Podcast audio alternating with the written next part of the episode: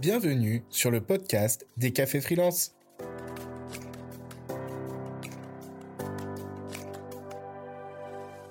Découvrez la recette de nos invités Rémi Rivas et Flavie Prévost pour faire décoller votre activité, ainsi que l'édito de Laetitia et la chronique de Samuel Durand.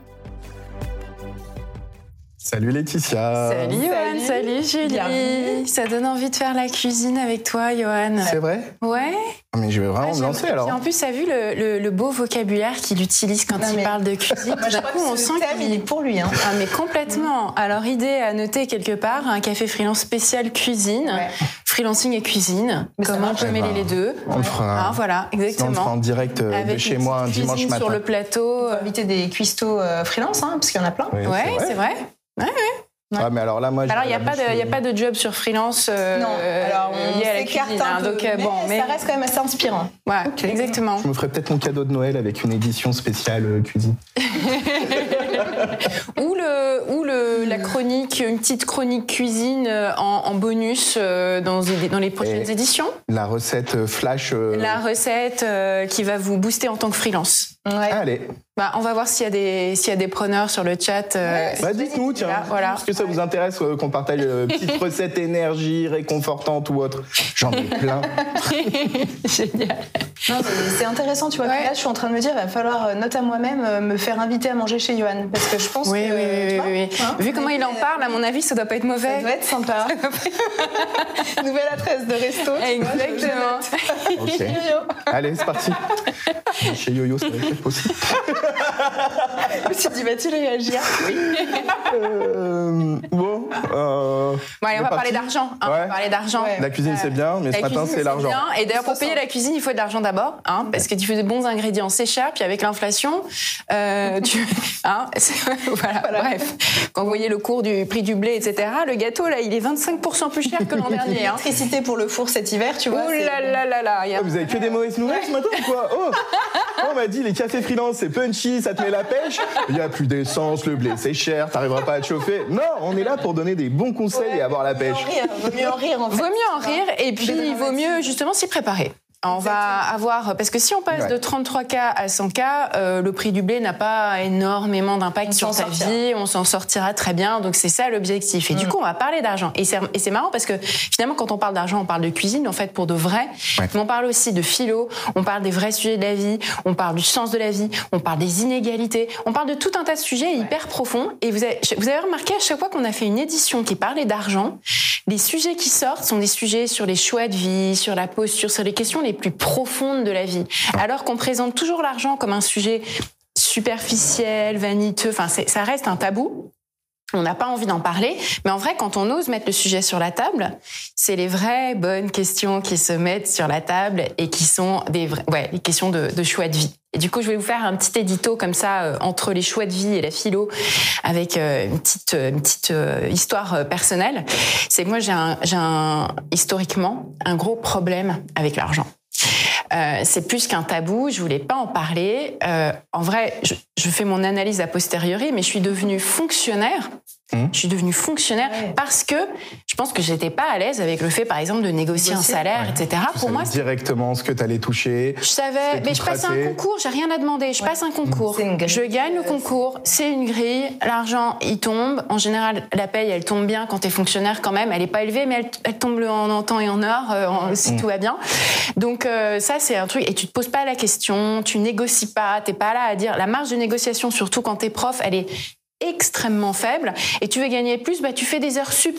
Ah oui. Tu travailles énormément, tu fais des heures sup, et puis après tu demandes une inspection, et puis tu obtiens de passer un grade au-dessus, et tu as des petites augmentations. Et puis dans la salle des professeurs, personne n'en parle. On Ok. parle pas d'argent. Tu sais seulement que s'il y a quelqu'un qui est plus âgé que toi et qui est dans le métier depuis longtemps, bah, il doit être plus avancé en grade, donc il doit gagner plus pour faire la même chose. Ça, c'est tout ce que tu sais, mais c'est implicite, personne ne le dit, et on n'en parle pas. Donc je viens de ce monde du tabou, avec une espèce de fond d'idée que finalement, pour gagner de l'argent, bah, il faut le mériter. Faut faire des heures, faut trimer, faut... euh, Ouais, cette idée aussi qu'il y a comme une corrélation entre euh, la quantité de travail que tu que tu mets, euh, que, que, voilà, le, la sueur de ton front et, et, et ce que tu marrant, touches à ça la fin laisse du pas mois. beaucoup Quoi. de place à la créativité, quoi. Ben, ça laisse pas de place à la créativité. C'est une manière de dire ouais les, les, les rentiers ça existe pas. ouais ça existe. Euh, les entrepreneurs non plus. Enfin voilà c'est des capitalistes. Enfin en gros c'est l'idée justement que c'est y a plus de corrélation entre ce que tu mets en, en ressources et en temps et puis ce que tu gagnes quoi. Et bah ça je voulais pas le savoir. C'était pas mon monde. Et depuis sept ans que je suis à mon compte, je peux vous dire que j'ai appris beaucoup de choses. C'est comme si j'étais un bébé. J'ai fait mes premiers pas dans l'argent, en fait. Hein, le fait de envoyer des factures, mon Dieu, demander combien tu veux. Je, je sais pas combien tu veux me donner. Enfin, tu sais, au début, t'es là comme un gamin. Tu, tu veux bien me donner quelque chose? Ah non, ok, t'as pas d'argent? Bon, d'accord, je le ferai quand même. Enfin, t'es comme un petit enfant. Et puis t'as cet apprentissage, cet apprentissage. Et du coup, je voulais vous partager un peu les choses que j'ai apprises en, en deux grandes leçons, on va dire. Trois, petite dernière pour, euh, pour le dessert. La première, c'est que ce que j'ai appris dans le monde du freelancing, c'est qu'on parle toujours de valeur. Oui. La valeur pour le client, la valeur de tes compétences, euh, voilà, valeur, valeur, valeur. Alors je suis allée regarder un peu ce mot valeur, qui d'ailleurs est très, enfin il y a, plein de sens hein, au mot valeur, et on voit qu'il y a un petit problème avec le mot valeur, c'est qu'il y a aussi la valeur qu'on se donne à soi-même, etc. Donc le fait de l'associer à une valeur sur le marché, on est tout de suite dans une vision de soi qui est très euh, marchande et, un peu un peu douloureuse euh, parfois. Donc, euh, mais la valeur, il y a, y a la valeur d'usage, par exemple. bah ça, ça a une valeur d'usage parce que quand au moment où tu fais ta recette et tu as besoin de ce truc-là, ça a une valeur d'usage très importante. Et puis il y a la valeur d'échange, c'est combien tu peux le vendre sur un marché. C'est-à-dire, euh, euh, voilà, sur un marché, il y a une offre, il y a une demande. Comment s'appellent ces trucs?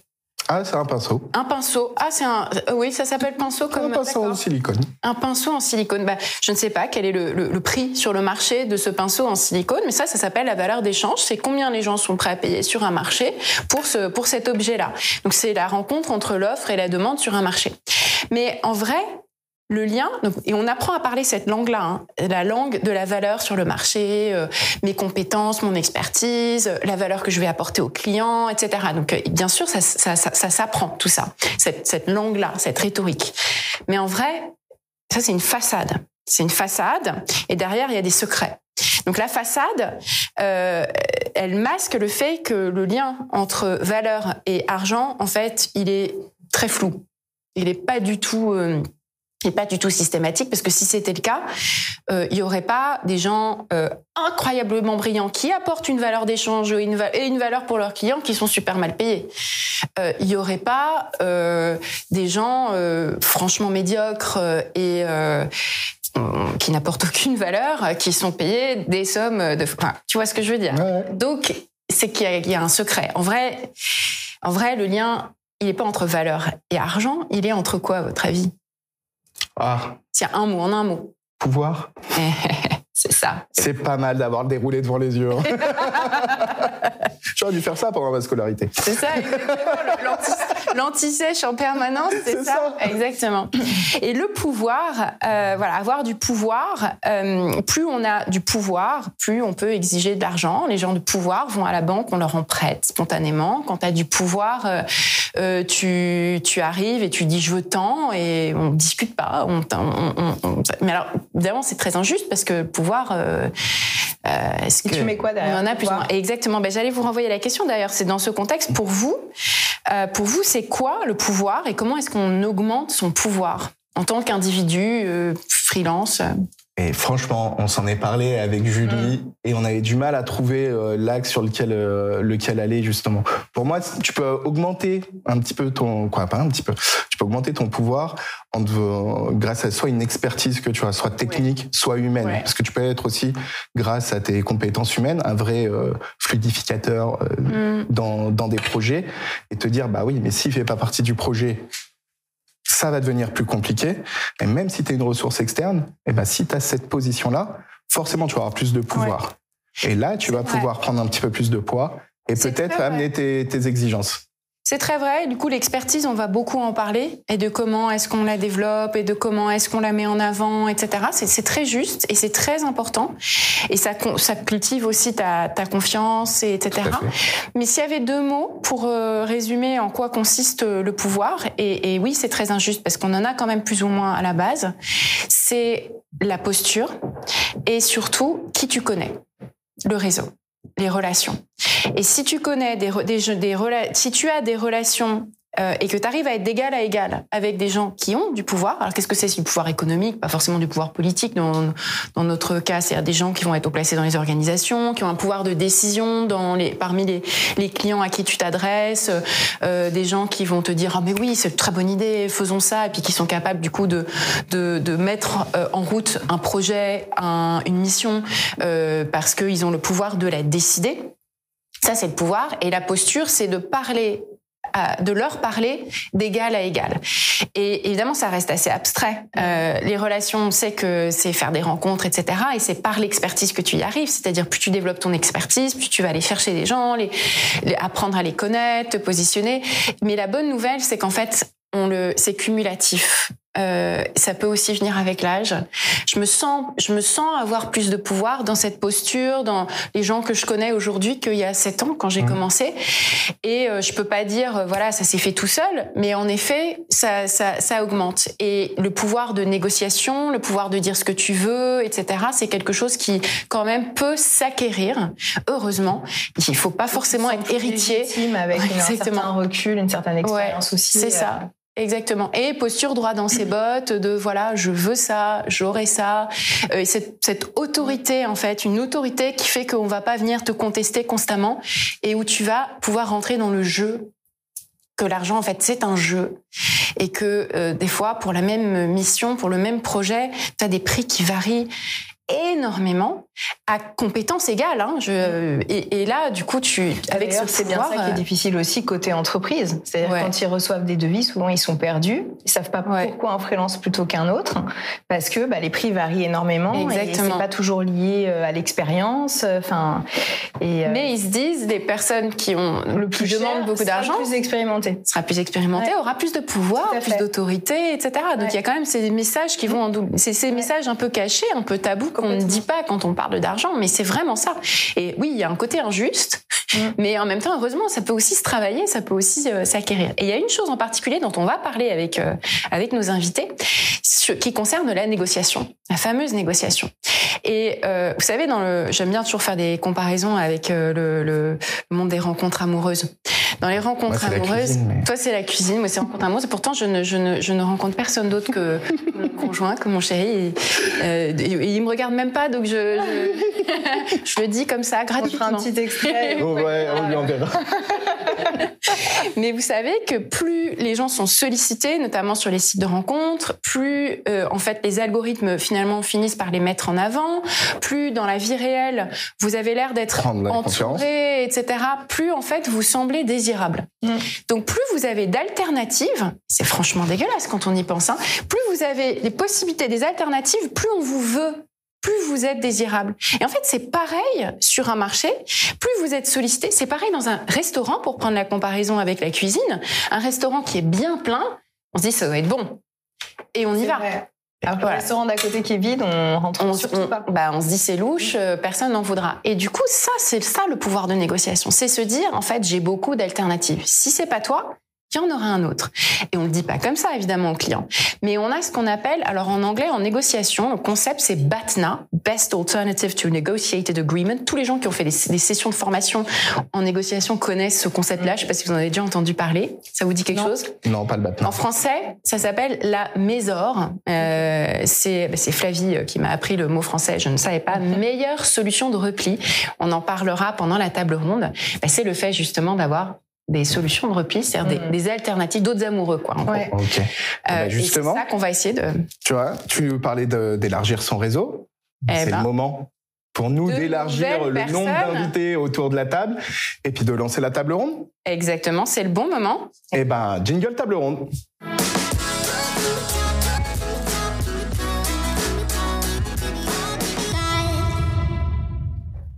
Bonjour Flavie, bonjour Rémi. Bonjour à vous deux. Bienvenue. Merci. Merci beaucoup. Trop bien de vous voir sur ce plateau. En plus pour parler de ce sujet si important sur lequel vous avez tant de choses à nous dire. Alors pour les pour euh, ceux qui nous regardent, peut-être ne vous connaissent pas, ils ont, ils ont tort, ils ont tort, mais on va leur dire qui vous êtes.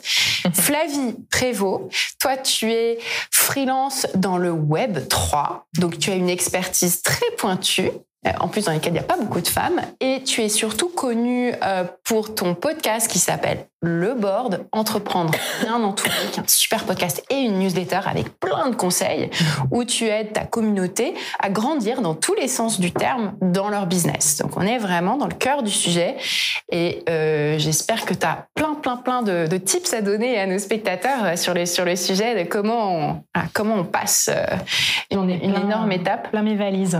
J'espère que vous êtes prêts. Surtout ceux sur le chat, j'espère que vous êtes prêts. Notez. Ouais. Non, je rigole, on met tout dans l'article de votre blog. Euh, votre, votre blog de notes. Euh, non, pas besoin. Rémi Rivas, tu es freelance aussi, tu es consultant en innovation et toi tu accompagnes des clients qui sont plutôt des entreprises à concevoir et lancer des produits qui vont rencontrer du succès sur le marché, qui vont on essaye. apporter de la valeur euh, sur le marché. Et du coup, cette idée de voilà, de pareil, de, de croissance et de posture, et peut-être aussi même de pouvoir, ça doit te parler euh, un peu. Et Bien sûr.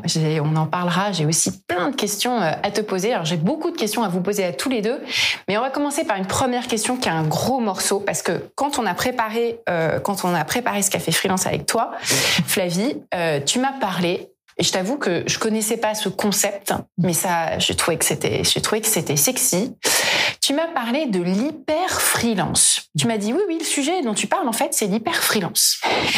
Je me qu'est-ce que c'est que ce truc, l'hyper freelance euh, Alors peut-être que les gens connaissent. Sur le chat, vous connaissez euh, ce terme d'hyper freelance et eh ben maintenant on va le savoir. Eh ben, voilà. Donc euh, on voilà comment on passe de freelance à hyper freelance? Qu'est-ce que c'est que ce truc? Est-ce que tu peux nous expliquer? Et j'imagine et en quoi c'est lié à notre sujet d'ailleurs? Alors euh, tout à fait. Ben écoute, hyper freelancing, hyper freelancing avec mon superbe accent. Euh, ça vient des US, vous en doutez, comme beaucoup de tendances, notamment sur le freelancing, parce que je crois qu'ils étaient pas mal en avance par rapport à nous, et donc il y a des il y a des trucs un petit peu importés.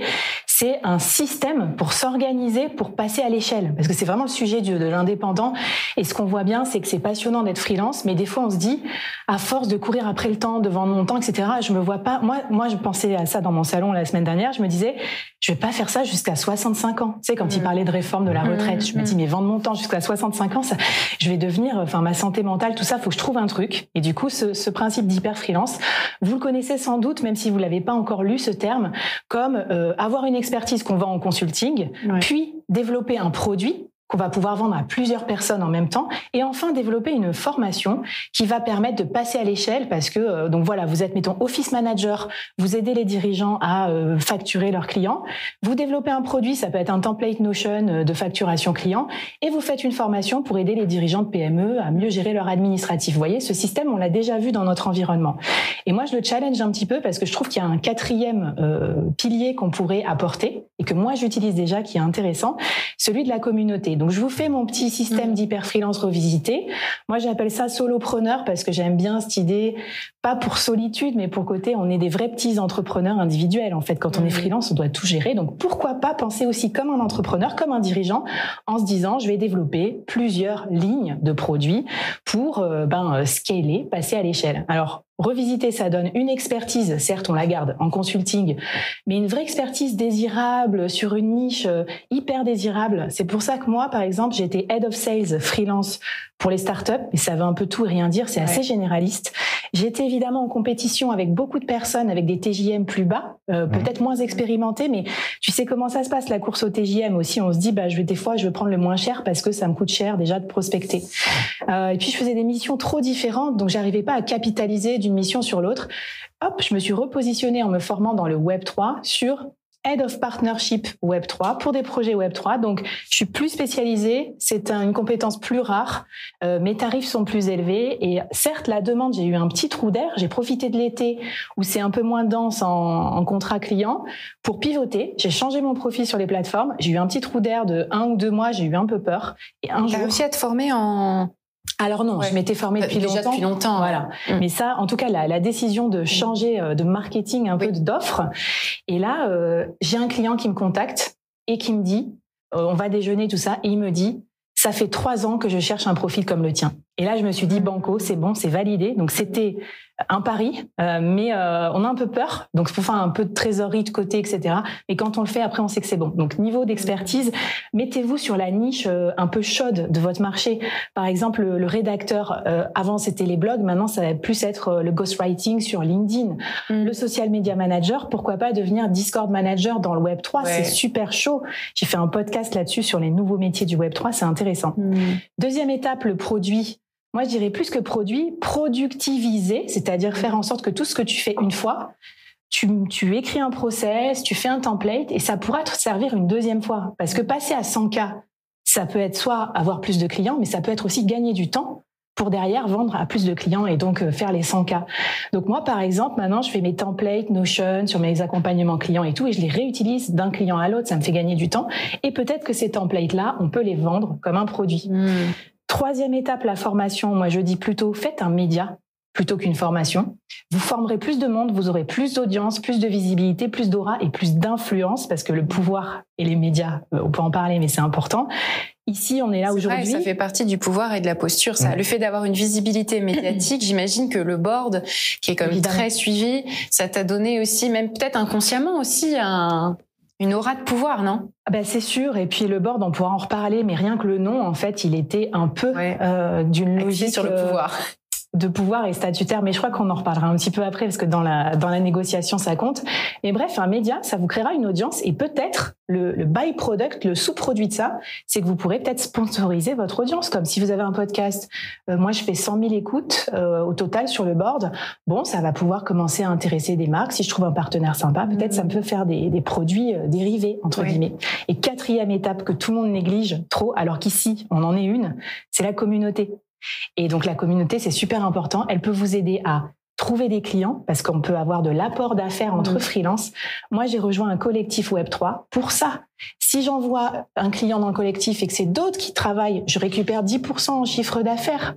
C'est, ça a l'air de rien, mais si c'est des missions à 10 000 euros, ça me fait 1000 euros. Si j'en envoie un par mois, ça me fait 12 000 euros. Ça fait 12% de l'objectif des 100 k donc en fait, c'est des petits bouts comme ça qui vont vous aider.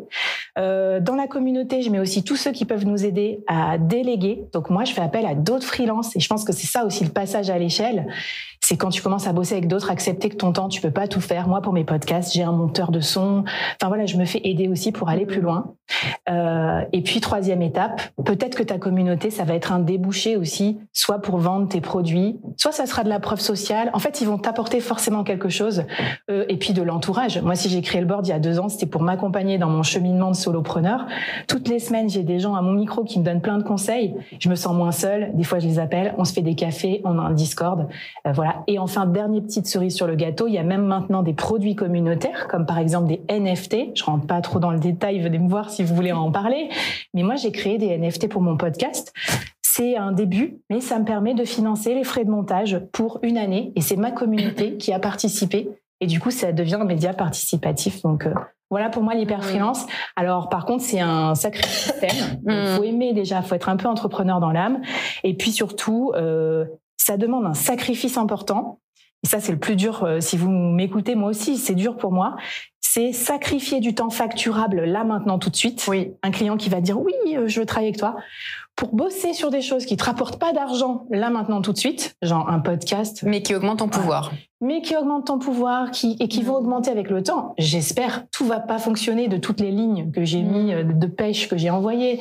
Mais à un moment, il y a un truc qui va ramener. Donc, faut sacrifier ce temps facturable maintenant pour vous préparer pour euh, l'avenir et la scalabilité. Voilà mon, un peu mon idée, mais euh, à, challenger. C'est un beau programme. C'est une recette, euh, c'est une recette ah riche et complexe, assez sophistiquée. On voit toute la liste des ingrédients et on se demande quel est le temps de cuisson pour chaque truc et tout. Ouais, c'est, c'est super sophistiqué. C'est la métaphore. Hein. Ouais. Ah non, mais elle est trop belle. elle marche bien. Hein. elle marche bien. Toi, Rémi, qu'est-ce que ça t'inspire ce concept d'hyper freelance? On a, quand on a discuté ensemble, tu m'as beaucoup parlé d'expertise, justement aussi d'expertise pointue, d'aller euh, creuser quelque chose qui euh, va, va, avoir une valeur perçue extrêmement forte forte et qui va te permettre de changer de catégorie aussi. J'aimerais que tu réagisses à ça et que tu nous dises aussi comment, bah, finalement, comment on fait pour basculer aussi sur une expertise très pointue, comme l'a fait Flavie quand elle est, quand elle a mis, quand elle a créé sa marque et son identité Web 3, Web 3, Web 3, pardon, j'arrive pas à le dire. Hein. Euh, voilà. Web 3. Voilà, Web 3, exactement. Alors, euh, je vais faire un petit disclaimer. Euh, tout ce que j'applique en fait euh, dans le freelancing, je le tiens majoritairement d'un auteur qui s'appelle Seth Godin, euh, que, que j'ai la chance, avec laquelle j'ai la chance d'échanger maintenant et qui a vraiment beaucoup compté pour moi. Euh, alors, comment dire, moi je vais être le réactionnaire. Voilà, moi, je vais être le réactionnaire, je suis venu en costume, donc c'est foutu. Euh, moi j'adore dire et on en parlera, on va en débattre et tout, qu'on n'est pas des entrepreneurs. Mm. Moi, j'adore dire qu'en fait, notre force, c'est qu'on n'est pas des entrepreneurs et qu'il faut surtout pas se prendre pour des entrepreneurs. Mais une nouvelle fois, il y a rien de mal à être entrepreneur. Moi, j'en accompagne au mm. quotidien, etc. J'adore ce qu'ils font. Je regarde leur vie aussi, j'en veux pas. Euh, je regarde les problèmes de mm. gestion, les problèmes de masse salariale, les problèmes d'emploi, les problèmes de voilà qu'ils ont. De prud'homme, de voilà. ah oui, bon voilà.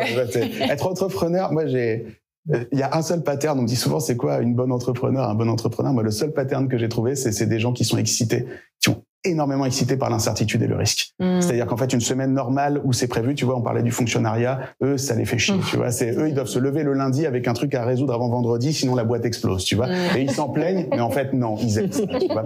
Euh, sinon, tu tiens pas la distance. Donc, en fait, très fondamentalement, euh, qu'est-ce que ça vend? Euh, Voilà, euh, vous avez devant vous tout Rivas Consulting. Voilà, ça tient dans le costume. Il n'y a pas d'assets. Mm. moi, je joue à un jeu dans lequel la seule chose que je vends et la seule chose que je peux facturer, c'est mes neurones. D'accord? C'est mon temps d'occupation à résoudre les problèmes de quelqu'un d'autre. Quand je quitterai ce métier, il y aura rien à vendre. Il n'y a pas d'entreprise. Mm. C'est en ça qu'on fait un travail qui en fait est dix fois plus facile que celui ou celle d'une entrepreneur, d'un entrepreneur.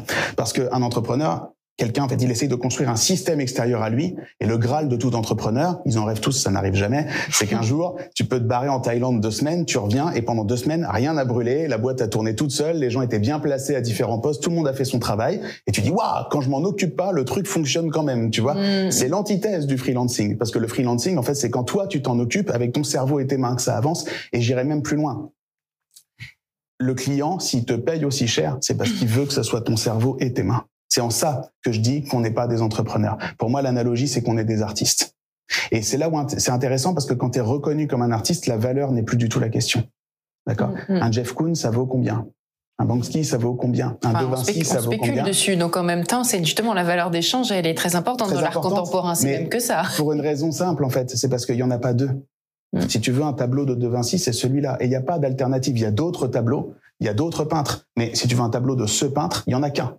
Tu vois et donc, pour moi, on joue à un jeu dans lequel il faut se singulariser et il faut au contraire développer une griffe, comme dans la haute couture. Tu mm. vois, euh, pas une marque, mais une griffe. Et en fait, quelque chose qui fait dire, en fait, si c'est bien et si c'est bien fait, c'est parce que c'est moi qui l'ai fait. Et si vous me payez aussi cher, c'est parce qu'en fait, moi, je mets mon cerveau et mes mains au service de la résolution de vos problèmes. Donc, vous et moi, on va tisser une relation de confiance et c'est sur ça qu'il faut travailler.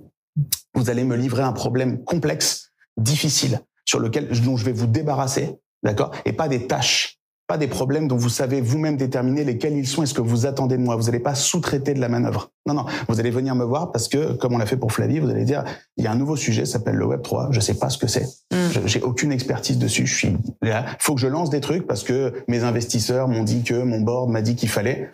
Moi, j'ai pas d'expertise. Je suis directeur général de la boîte. J'ose pas le dire. Euh, voilà. Est-ce que, s'il te plaît, tu peux me dire, non pas seulement le faire pour moi, m'écouter comprendre le problème dans ma tête et le dire avec ta bouche. Donc ça veut dire tu as compris mon problème et maintenant il est dans ta tête et me dire du coup par rapport à ton problème que j'ai très bien compris et je te le démontre, eh ben moi je ferai comme ça, comme ça, comme ça et puisque tu sais pas le faire, maintenant que tu sais que c'est ça qu'il faudrait faire, on va le faire ensemble. Mm, mm. Pour moi c'est ça qu'on vend mm, et pour moi c'est ça qui a beaucoup de valeur. C'est marrant, c'est ce qu'on a eu deux discours complètement différents. Pas tant que et qui se rejoignent sur l'expertise. exactement. Ouais, c'est vraiment le, le, le, point de, de, convergence entre les deux. Et c'est vrai que la distinction entre freelance et entrepreneur, bah, c'est typique cette Godin. Hein. Il a cette typologie. Et voilà, il y a, en gros, il y a deux manières de fonctionner. Soit t'es entrepreneur, soit t'es freelance. Et même dans les salariés, en fait, soit t'es entrepreneur, soit t'es freelance. C'est dans la, dans la typologie de, de cette Godin. Et pourtant, nous, on utilise parfois un peu les deux. Et puis, on est toujours un peu dans le mélange à se dire euh, bah, finalement on a quand même des produits. C'est vrai quand on a un média par exemple, le média c'est pas une entreprise, c'est pas vraiment un produit, mais ça tourne quand même tout seul parce qu'en fait, il y a des vues qui tombent et des écoutes qui tombent. Par exemple, le mmh. podcast, on laisse pendant, euh, ah hop, d'un coup, 200 abonnés de plus. Euh, enfin, c'est vrai, il y a des trucs qui tournent tout seul quand même euh, sur le, la partie média, sans que ce soit vraiment de l'entrepreneuriat, mais on voit qu'on est déjà un peu dans quelque chose qui est flou sur est-ce que c'est de l'entrepreneuriat, est-ce que c'est du freelancing, et du coup, cette typologie, enfin, je sais pas, qu'est-ce que vous en pensez, vous? C'est vraiment deux catégories, rien à voir Moi, je pense que c'est quand même différent. Je, je, je me retrouvais dans pas mal de choses que tu as dit avant moi, j'ai monté une entreprise, je suis pas freelance, hein, je l'ai montée, je l'ai revendue, je l'ai rendue autonome, etc. Donc ça m'a fait rire. Ça doit te rappeler tes semaines. on, en rigole après. C'est rétrospectivement qu'on en C'est ça, c'est ça. Euh, et, et, parfois, euh, et aujourd'hui, j'ai un job de salarié, mais j'accompagne quand même la transformation dans le groupe qui m'a racheté. Donc, je pourrais aussi faire ce que je fais en freelance quelque part, euh, et du coup plus aller sur la typologie un peu de consulting, d'accompagnement, etc. Et, et c'est vrai que le côté, euh, enfin, enfin, ouais, c'est vraiment deux choses différentes. C'est vrai que le côté euh, de l'entrepreneur qui doit résoudre des problèmes et puis qui, qui finalement résout plein de problèmes qui n'ont rien à voir avec lui, mm, mm. tu l'as pas dans le freelancing. Non. Et je, je à part les côtés admin, machin, etc. Mm. T'as des trucs. Oui, mais tu peux te faire accompagner par des professionnels. Tu peux être en portage salarial si t'as pas envie de t'embêter. Tu feras toujours ton métier de, de freelance en freelance. Tu vois, tu peux choisir aussi de pas t'embêter avec euh, l'admin, etc. D'ailleurs, le freelance tous les freelances délèguent leur boulot, c'est genre c'est l'expert comptable. Oui, l'expert comptable, ou tu te mets en portage, ou enfin, tu as des solutions quand même pour ne pas rentrer dans, dans justement ce côté un peu gestion d'entreprise et te concentrer finalement sur ton expertise à toi. Maintenant, je suis aussi d'accord avec toi. C'est vrai que c'est hyper intéressant et la frontière, elle est quand même un peu plus floue. Et ce côté de, de finalement de freelancing augmenté, il me parle, puisque maintenant, effectivement, les freelances déploient des offres, sortent de la partie consulting pour proposer d'autres choses à côté. Bien souvent, on va sur du média et de l'influence parce que c'est quelque chose qui fonctionne et qui permet du coup aussi d'avoir plus de mm. clients sur ta partie consulting. Donc c'est un peu la première étape. je pense que ça passe par du café freelance. Ce que j'allais dire. Hein. Alexis, Thomas. Euh, Alors Aline, elle est pas vraiment freelance. Hein, oui, euh, elle est, elle est plus elle est côté chef d'entreprise. Mais elle a, mais elle a commencé mais elle sur le freelance et son évolution l'a poussé à devenir euh, finalement bien sûr. Dans le et je pense qu'on a quand même deux typologies de personnes. Mm. Il y a plein de freelances qui ne voudront jamais aller vers de l'entrepreneuriat et, et qui resteront vraiment dans le freelance. C'est des, c'est des caractères aussi, parce que moi, quand j'étais salariée, j'étais comme ça, mmh. déjà. Ah C'est-à-dire que j'avais déjà lancé mon média, j'étais déjà intrapreneur, mmh. je m'intéressais à tout comment marchait l'entreprise, même si c'était pas mon sujet, et je faisais beaucoup de réseaux. Pour moi, la différence, c'est pour ça que j'appelle ça solopreneur, c'est si tu as des employés ou pas. Parce qu'à partir du moment où tu as des employés, tu deviens un manager. Moi, j'ai managé des très grosses équipes jusqu'à 600 mmh. personnes. Et quand tu manages tu fais que manager. En fait, t'as plus le temps pour faire autre chose. C'est pour ça que j'aime bien le côté solopreneur. Pour moi, tu es un vrai petit chef d'entreprise. Si tu as envie de l'être, hein, j'oblige personne à être hyper freelance. Tu vois, tu peux très bien être freelance euh, classique et bien et bien t'éclater, être rentable. Mais si tu as envie de l'être, moi j'aime bien. Je bosse avec d'autres freelances. Du coup, c'est une, une relation partenariat, mm. euh, éventuellement transactionnelle où on se rend des services ou contractuels. Mais c'est pas mes employés. Je suis pas obligée de les booster, de les coacher et tout. Même si j'ai aimé cet, cet, épisode dans ma vie, là, je suis contente d'avoir aussi du temps pour moi, de réfléchir et tout. Donc euh, côté collectif, de pouvoir aussi monter des équipes comme tu as envie en fonction des projets, mmh. euh, c'est. Par contre, ce que tu dis, voilà, l'esprit communauté, faut pas oublier que c'est une forme de management. Tu, je pense que vous en savez quelque chose. C'est du management de communauté. Euh, c'est, ça s'organise aussi. Donc mes compétences de leadership, elles étaient utiles plutôt maintenant là-dedans. C'est plus transversal, mais ça prend quand même du temps t'as pas une communauté sans t'en occuper en fait. Comme le lait sur le feu. Mais pour rebondir sur ce que tu disais, tu vois, moi je, je cautionne complètement. Hein. J'ai un blog, j'ai une newsletter, j'ai une chaîne YouTube qui mm. commence à m'apporter de plus en plus de leads. Donc indépendamment de son activité, de toute façon, tel qu'Internet fonctionne, faire du contenu, produire du contenu et le laisser traîner, c'est toujours bon pour le référencement et ça servira, hein, quel que soit ce que tu vendes comme typologie mm. d'expertise derrière. Ouais, je vois ce que vous voulez dire. Et puis, euh, bah, on va quand même parler aussi de, de, de prix. Euh, je voudrais qu'on parle un peu de ça parce que le, le pricing, c'est quand même le grand sujet, surtout quand on débute. Euh, qu'est-ce que je mets euh, bah Alors, on va pas parler pendant des heures de TGM parce qu'on a déjà fait tellement de choses sur les TGM. On va parler de pricing au sens plus large justement et qu'en fait, euh, passer de 33K à 30K à 100K, c'est 30 ou 33 dans le titre? C'est de 30 à 100, mais en gros, tu multiplies tes, prix par 3 et c'est fait, non Tu par 3, voilà. Ah, est-ce que c'est ça la solution Ou est-ce que ah c'est beaucoup plus compliqué que ça Allez, la, la matinée est finie, c'est bon. On a réglé tous les problèmes. C'est très très simple. C'est facile. Mais simple. Devant nos yeux, tout ça. Oui, c'est ça. On n'a pas fait de maths pendant ah, quand on était petit, c'est pas possible. Pas, je fais une recette pour deux ou pour six. C'est ça. Donc en fait, je pense qu'il faut de la créativité. Et, et la créativité dans son pricing, ça veut dire quoi très concrètement? Parce que ben, hélas, si c'était, si on pouvait seulement multiplier par trois, euh, on ferait même pas, on ferait même pas ce plateau là. Euh, donc, qu'est-ce que ça veut dire concrètement sur des choses qu'on peut activer, mettre en place? Comment on développe cette créativité dans son pricing? Bah, écoute, moi, ça me parle parce que forcément, j'aime bien le côté créatif et je trouve que c'est un jeu, comme tu disais en intro faut pas non plus des fois trop se prendre la tête. Faut aussi s'autoriser parce qu'on bosse dans plein de domaines d'activité différents, parce qu'on n'appartient pas à une entreprise, à être un peu créatif. Et moi, là où j'ai réussi à trouver des trucs créatifs, c'est parce que justement j'ai bossé dans différents domaines d'activité où les types de pricing étaient différents. Je te prends un exemple. Je bossais dans la, la mobilité chez Sixt. Il y mm. avait du yield management. Donc c'est le, les prix qui varient en fonction de l'offre et de la demande, comme dans le train, comme Airbnb. Ça coûte moins cher d'en louer un fin novembre à Biarritz que en plein mois d'août. Ok?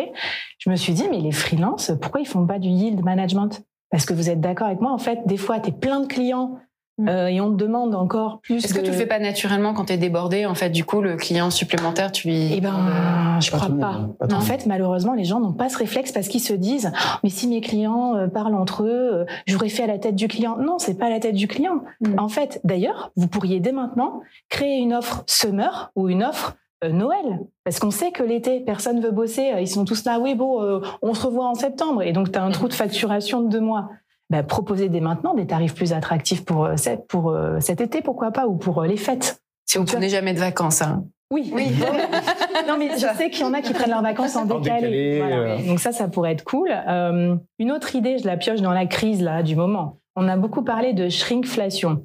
C'est l'idée de vendre le même prix le paquet de chips, mais d'enlever un peu de, de chips. Ok? Mais les freelances, vous pouvez, vous pouvez faire ça aussi. En fait, c'est assez sain. C'est c'est la logique de se dire, j'augmente pas forcément mon prix parce qu'il y a une forme de tolérance au prix qui varie selon les marchés. Il y a la concurrence. Il mmh. faut être dans les prix du marché aussi. Mais vous pouvez enlever certains services qui ont peu de valeur ajoutée. Moi, j'ai fait l'exercice. du temps. Voilà, j'ai fait l'exercice l'autre fois. Je me suis dit, mais vraiment, qu'est-ce qui est indispensable dans mon service Qu'est-ce que je peux réduire Où est-ce que je peux enlever un peu de gras Et au final, le prix est le même, mais moi, je vais y passer un petit peu moins de temps en tant que freelance. Donc ça, ça peut être une idée aussi. Euh, on peut diversifier aussi. Alors là, je vous emmène un peu sur un terrain euh, à voir si vous voulez y aller ou pas. C'est aucunement une obligation, mais dans le Web 3, par exemple, il y a des euh, freelances qui acceptent certains paiements en crypto-monnaie. Euh, il y a des crypto-monnaies qui peuvent être à peu près stable. Bon, en tout cas, ils peuvent convertir rapidement en euros s'ils veulent en sortir pour euh, voilà pour leur portefeuille. Ceci n'est pas un conseil financier, mais bon, bref. Est-ce que je veux vous dire Regardez, prenons mon exemple. Moi, je vends des NFT pour mon podcast. L'argent que je récupère de ces ventes sont en crypto-monnaie. Si demain un freelance vient me voir et me dit, tu sais Flavie, pour euh, faire de la rédaction SEO sur ton podcast, moi j'accepterais que tu me payes en partie en crypto-monnaie c'est très vraisemblable que je lui dise bah vas-y ouais on travaille ensemble ça m'aidera. Comme ça je prends l'argent mmh. directement du wallet crypto vers le sien. Et ça m'évite d'avoir à sortir des euros de trésorerie de mon propre qui sont nécessaires pour t'envoyer. Voilà parce qu'en fait on parle de chiffre d'affaires mais il y a la, la, rentabilité aussi. Donc on doit maîtriser aussi ses dépenses. Donc je pense qu'on peut être créatif. Et la dernière idée que j'ai eue moi c'est j'en avais assez de, de, me de perdre du temps dans la facturation et en fait euh, des fois euh, ça prend du temps le client il oublie une facture et tout et euh, c'est pas notre métier préféré quoi tu vois la facturation et je me suis dit je vais faire plutôt des abonnements mensuels je vais dire voilà écoute si on bosse ensemble c'est temps en début de mois bien sûr d'un mois sur l'autre tu peux arrêter mais comme ça je facture en début de mois et je m'embête pas Mm. Mon idéal, ce serait même de prélever ou je sais pas quoi, mais j'ai pas encore euh, exploré ces, ces trucs-là. Mais si vous avez des idées pour moi dans le chat, euh, dites-moi. Mm. Mais donc voilà, en fait, il y a un, moi que j'étais directrice commerciale, il y a un système qui s'appelle le rat sharing. Les gens détestent quand tu leur mets toujours plus. Par exemple, un objectif, tu devais faire 10 de chiffre d'affaires et on te dit maintenant faut faire 12, faut faire 15, mm. faut faire 20, tu vas payer pareil. Eh ben c'est pareil pour votre prix. Vous n'êtes pas obligé de monter toujours le prix facial. Vous pouvez avoir d'autres paramètres peut-être euh, différents euh, voilà, que vous pouvez le bouger. d'utiliser la shrinkflation à son avantage, c'est pas mal. Hein. hein le concept de la boîte de céréales, justement, hein, le prix du blé, on y revient. La boîte de céréales euh, qui faisait, je sais pas, 500 grammes, elle est exactement au même prix, mais en fait, oups, elle fait plus que 335 grammes, euh, un truc comme ça. Et c'est vrai que c'est un, une technique très utilisée dans le retail, dans la grande distribution. Et en effet, pourquoi pas, pourquoi pas s'en inspirer en se disant, ok, c'est pas le prix Surtout que tu as pas mal de freelances qui surdélivrent au final. En parlant avec eux, On se rend compte que dans un souci soit de fidélisation, soit de prouver leur expertise. Et t'en parlais là justement. Au café financière de, de, mm. Paris, c'est revenu. Et tu peux te dire, mais même vous pouvez l'appliquer parce que bien souvent vous surdélivrez déjà. Donc, mm. ce shrink. Ouais tu le fais et ça sera même transparent pour votre client. Tu peux même un petit, en faire un cadeau quand même. Tu rajoutes 10 grammes gratuits. Tu passes de 500 grammes à 335 grammes et tu dis mais 10 grammes gratuits, mais t'as quand même gagné 200. Tu vois, tu vois moi pas 200. Je suis nulle en maths. J'ai fait l'exercice parce qu'un de mes invités sur le board qui est solopreneur, je lui dis bah, comment tu fais pour fixer tes prix? C'est toujours le, problème. Il me dit c'est simple, tu fais toute la liste sur un tableau Excel de tout ce que tu fais pour ton client. En face, tu mets un prix horaire à peu près. Ensuite, tu rajoutes 30%, l'incertitude, le fait que ça va durer plus longtemps et tout, et voilà ton prix. Et en fait, bah, j'ai fait l'effort, j'ai fait ce tableau Excel, et je me suis rendu compte de tout ce que je faisais. Et là, je me suis dit, c'est peut-être pas nécessaire de faire tout ça. Il y a des trucs, à chaque fois, mes clients me disent, ça c'est utile, ça c'est moins utile. Et voilà ton, ton tableau, entre guillemets, de rentabilité et, de prix qui est un petit peu euh, évolué. Mmh, mmh. Ah, c'est génial. Ça te parle, Rémi, ça, le côté euh, créativité dans le pricing? Est-ce que euh, euh, il y a d'autres formes de créativité qu'on peut appliquer sur comment on utilise son temps, comment on occupe ses journées? Parce que le temps n'est pas extensible à l'infini, et c'est peut-être pour ça d'ailleurs qu'on en met moins dans la boîte pour pouvoir en faire plus. Qu'est-ce qu'il y a d'autre? Qu'est-ce qu'on qu'est-ce qu'on fait quand on atteint ce moment où en fait on a on a plus de temps en fait? Bah, On est à saturation. Je vais juste rebondir sur euh, la dernière étape parce que moi, il y a un exercice. Alors, euh, il m'est arrivé de donner des cours à d'autres freelances sur une plateforme beaucoup moins bien que la vôtre.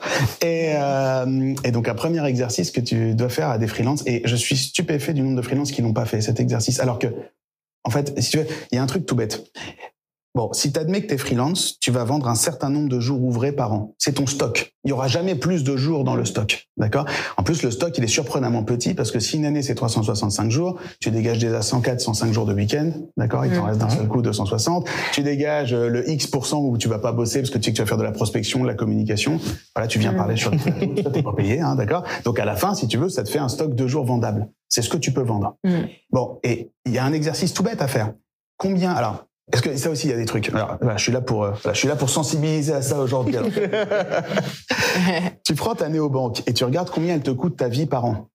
Donc la totalité de tes charges personnelles. C'est pas tout. Après, tu te dis que tu n'auras pas de retraite. Donc tu sais aussi ce qu'il faut mm. foutre de côté pendant que tu bosses et placer parce que c'est ça qui va payer ta retraite dans 20 piges, d'accord? Plus tu rajoutes la mutuelle, les assurances, les machins, enfin la pour être protégé, la prévoyance, mm. tout ça. Ça fait un chiffre, ça fait un objectif de chiffre. Tu divises ça par le nombre de jours ouvrés où tu as décidé que tu allais bosser par an, tu as un floor. Tout ce que tu négocies sous ce floor, tu es en train de te rendre plus pauvre. Hmm.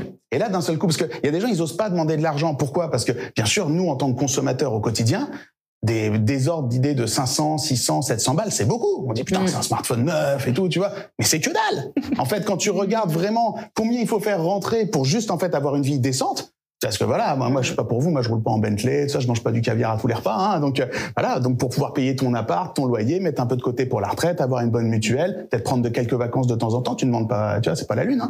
Ben, en fait, tu te rends compte que si tu n'arrives pas à défendre ce TJM de base, déjà tu as un problème. Et moi je vois plein qui se lancent en auto-entrepreneur, ils ont, je les aime bien, c'est mes anciens étudiants et tout, ils ont 22 ans, ils bouffent des pâtes, ils vivent à 12 dans un studio et tout. alors ils font des tarifs, mais tu vas jamais survivre. Ils font si, je suis large, j'étais large maintenant, mais euh, là t'es pas, tu cotises pas, t'es pas à la sécu donc, tu penses après, tu vois, parce que là, tu es en train de donner des mauvaises habitudes à tes clients, tu es en train de leur faire croire que ça vaut ça, ce que tu fais. Alors que réalistement, en fait, en vrai, tu peux pas vivre avec ça.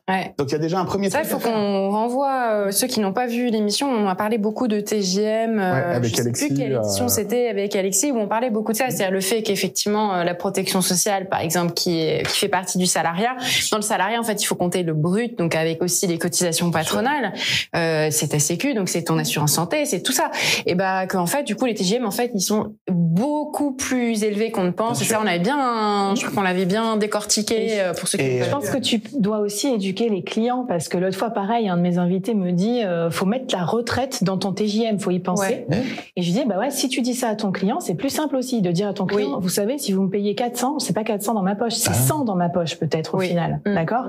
Et je pense que ça, ça mérite. Euh, tout le monde n'a pas l'habitude encore de travailler avec des freelances, peut-être comme vos clients grands comptes. Donc parfois, va falloir euh, juste mm. l'expliquer et ça passera plus simple. Merci beaucoup. Vous venez de nous faire le meilleur teaser pour l'émission Le mois prochain, vous savez ah. justement les placements, qu'est-ce qu'on fait de son argent? On s'est dit, on arrive à 100 000 et le mois prochain, on dit qu'est-ce qu'on fait de cet argent? Donc, mmh. merci, c'est quand 6 heures? Génial. J'ai plus qu'à la couper et c'est bon, c'est sur les réseaux pour le mois prochain. Donc ça, tu vois, c'est pour l'aspect euh, déjà avoir un floor en tête et puis aussi euh, être capable de se représenter ce que ça coûterait de salarier quelqu'un pour ton client en face. Mm, mm. Parce que mine de rien, toi, tu as l'impression que tu lui demandes beaucoup. Lui, c'est pertinemment que s'il prenait quelqu'un pour 20 jours ouvrés par mois, bon déjà, il en a pas besoin 20 jours ouvrés, puis lui, il le paierait ça, plus les cotisations salariales, plus les cotisations patronales. Donc lui, en fait, en fait, tu lui fais une fleur, hein. parce que mm. lui, si son alternative c'est d'embaucher quelqu'un, en vrai, ça lui coûterait beaucoup plus cher. Et puis parce que la flexibilité a un prix aussi. Bah, bien sûr. Moi, je, je, trouve cet argument euh, plus vendable à un client, parce qu'en fait, euh, quand, quand, toi tu définis ton rythme de vie et que tu vas aller vendre ça à ton client, il va se dire, ok, bah du coup, pourquoi je vais passer par lui? C'est pas pour son expertise, il, il, va me coûter plus cher parce qu'il a décidé d'avoir un rythme de vie plus cher qu'un autre freelance. Mm. Tu vois, c'est moins vendable pour un client ah non, mais attention. de se dire combien combien ça va me coûter si mm. je prends son profil équivalent dans le salariat. effectivement, peut-être que j'en aurais pas besoin, mais je peux peut-être lui faire faire d'autres choses.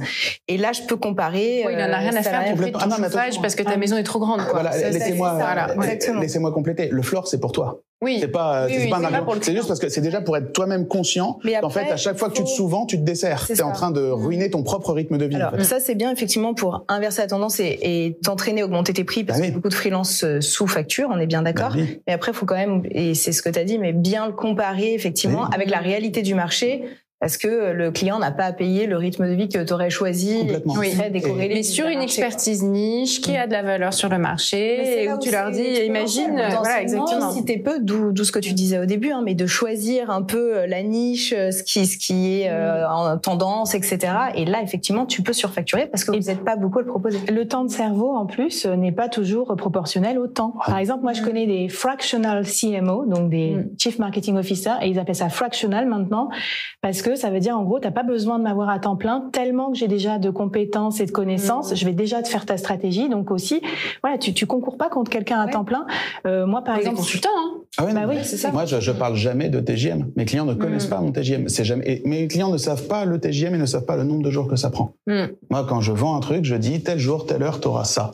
Le livrable, c'est ça. Les specs, c'est ça. C'est défini comme ça. Peut-être ça va me prendre 10 minutes. Ça va prendre 10 jours. C'est pas ton problème. Mmh. Donc ça coûte autant hors taxe. Et moi, je vends l'enveloppe. Je décompose jamais. Si vous décomposez, vous tendez le bâton pour vous faire battre. Et donc le type va dire, il te faut vraiment 10 jours. Il te faut vraiment, c'est vraiment aussi justifié. S'en fout. Tel jour à telle heure, t'auras un truc. Je m'engage. Voilà. Ça coûte. Même résultat. Voilà. C'est le temps que ça te prend. ce matin, on n'a pas non plus le temps qui sera. Non, et justement. Qui va être compté. Donc le temps, le temps passe. Là, on arrive. Exactement. Rémi, rapidement, tu m'avais dit quand, quand on atteint ce point de saturation, on n'a plus le temps de, euh, on n'a que trois choix. Est-ce que tu peux me faire les trois choix comme ça, bah, super vite? euh, Quand je regarde des freelances autour de moi, si tu veux, alors moi j'ai choisi un, un, un jeu simple. C'est euh, la seule variable sur laquelle on peut jouer, c'est augmenter son TGM faut augmenter son TJM, en fait, il faut faire des missions plus conséquentes et des enveloppes plus grosses. Mmh. Pourquoi? Parce que comme ça, en fait, tu diminues ton temps de prospection, tu diminues ton temps de vente. Tu as besoin d'un moindre réseau de clients parce que chaque client a une valeur intrinsèque plus forte. Donc tu vends des jours, en fait, tu vends des missions plus longues, plus fortes, plus conséquentes, parce que l'accompagnement est plus conséquent. Donc tu vas chercher des clients pour qui le prix n'est pas un problème, parce qu'ils veulent externaliser un gros problème compliqué. Mm. ça, c'est le jeu de spécialisation auquel on joue tous. Derrière ça, si tu veux, alors T'as les entrepreneurs. Donc les entrepreneurs, ils disent, OK, bah tant pis, je sacrifie 20%, euh, 30% de mon temps, etc. Je vais faire des assets. Et puis euh, peut-être un jour ça tourne et ça ramène et moi je m'en occupe plus. Donc c'est le Graal, c'est super dur et j'admire les gens qui le font. Et puis euh, le troisième truc qui est un danger, et ça je, je m'en garde, c'est tu dis non, je garde tout le front de client, je prends les briefs, je dis c'est moi qui le fais, mais c'est pas moi qui le fais. J'appelle un plus petit en dessous mmh. et je sous-traite. Mmh. Ça, ça s'appelle une agence. Il mmh. faut faire super gaffe parce que le modèle de l'agence, tes charges augmentent linéairement avec ton volume d'activité. Mm. Et donc en fait, alors si, si, si tu externalises tout avec des frites, tu auras des problèmes de qualité et des problèmes de confiance en face, surtout s'il l'apprend. Donc faut pas le faire. Et si tu salaries des gens en disant je vais les salarier, bon, il y a des gens qui ont salarié des gens ici, ils vous raconteront. Bon bah le problème que tu as, c'est que bah c'est juillet août. Donc en juillet août, et bah curieusement, faut payer tes salariés le même prix alors qu'il n'y a pas de business. Donc là, tu viens de flinguer ta marge, tu vois. Mm. Et donc la problématique d'une agence, c'est que bah plus tu rends le travail dépendant de la coordination de plein d'autres personnes, bah plus tu es vulnérable à l'évolution du rythme d'activité. Potentiellement précaire en fait. Et escalable parce que de toute façon, même si tu as 10 euh, salariés, bah ils sont tous à 110%, bah c'est tout, hein, c'est max, on a tout mm. vendu. Mm. Donc t'as pas résolu le problème de scalabilité, tu as juste additionné ton problème de charge. Tu as juste 10 fois plus de problèmes en fait. Voilà, mais faut aimer, faut aimer manager. Mais on peut aimer manager, exactement. C'est pas pour moi. C'est pas, on parle de gens qui n'ont pas de salariés, donc c'est pas notre catégorie. On a bien compris que c'est le troisième. La, la dernière chose, euh, enfin non, c'est pas la dernière chose. Il y en a encore au moins deux. J'espère qu'on a le temps. Euh, Flavie, je voulais te demander. On a parlé, j'ai parlé un peu de valeur tout à l'heure, euh, des discours là sur la valeur, etc. Et puis que en fait, on est plus dans la perception de la valeur souvent que dans la valeur. C'est-à-dire, c'est l'image que tu renvoies, euh, la, la, voilà, la perception que tu arrives à, à générer chez les clients, et que finalement, le plus important, c'est quand même aussi la valeur perçue et pas uniquement la valeur en tant que toi. Mais là, quand on me dit ça, parce que je suis d'accord avec cette idée, hein, mais quand on me dit ça, je me dis toujours, euh, bah, il y a vraiment la prime au gorille. Vous savez, les, les balais types qui se tapent la poitrine, euh, moi je vais vous régler votre problème comme ça, euh, je suis le meilleur, il y en a pas d'autres, c'est bien simple, il y a pas de concurrent. voilà. Ce genre, voilà, le, la, la, manière comme ça, assez masculine, on va dire, même s'il y, a aussi des femmes qui jouent ce jeu-là, mais c'est quand même plus masculin en général. Ce côté très, euh, voilà, euh, moi j'appelle ça le côté gorille comme ça. Et, euh, et je me dis, bah s'il y a que ça pour augmenter la valeur perçue, j'aime pas. Enfin, je, ça, ça me correspond pas à ma personnalité. Il y a plein de gens qui se reconnaissent pas là-dedans, à ce côté, ce jeu un peu de, voilà, sur la perception. Donc, est-ce qu'il n'y a pas d'autre manière de le faire? Et est-ce que tu peux partager des tips avec nous sur comment on augmente sa valeur perçue sans être un gorille? Bah écoute, voilà, pour ceux qui veulent pas aller sur la piste gorille. Euh, moi, je peux vous parler de. Tu parlais de pouvoir en introduction. Moi, j'aime bien penser en mode soft power. Euh, j'ai eu de la chance parce que même si euh, dans mon éducation il n'y avait pas d'entrepreneurs autour de moi, mes deux parents étaient fonctionnaires d'ailleurs pour la petite mhm. histoire, c'est rigolo. J'ai eu une carrière qui fait que je me suis retrouvée en comité de direction, en COMEX. Et du coup, là, j'ai découvert ce que c'était des gens de pouvoir et comment ils se comportaient. Et en fait, les gens, ils se comportent pas comme des gorilles dans ces univers. Pas que. Il y a, il y a des rapports de pouvoir, mais il y a des rapports, des rapports plus subtils. Et en fait, pour gagner, il faut être influent. Et en fait, pour être influent, il faut utiliser le soft power. Donc, euh, il y a plein de moyens euh, qu'on peut utiliser. Moi, un, de mes patrons m'avait dit, euh, tu sais, euh, dans la vie, il faut faire comme au judo, il faut utiliser la force de l'adversaire. C'est-à-dire, il faut se laisser un peu emporter et ensuite, hop, le retourner. Donc, ça me rappelle le, mois dernier quand on a parlé de jujitsu. voilà. Et en fait, si tu es tout de suite en frontal, en mode gorille, tu vas te retrouver avec des personnes statutaires qui vont aussi te renvoyer dans tes 22 qui vont dire non mais c'est bon, euh, le plus 3000% d'augmentation, mes trucs, j'y crois pas. Et en plus, c'est dangereux quand vous êtes freelance parce que j'ai remarqué quelque chose, euh, ce qui marche le mieux, c'est si possible, under promise, over deliver. Donc ne pas non plus faire trop de plans sur la comète parce que si votre mission se déroule pas exactement comme prévu, vous avez promis trop de choses et vous ne pouvez pas délivrer, là vous finissez un peu en burn-out.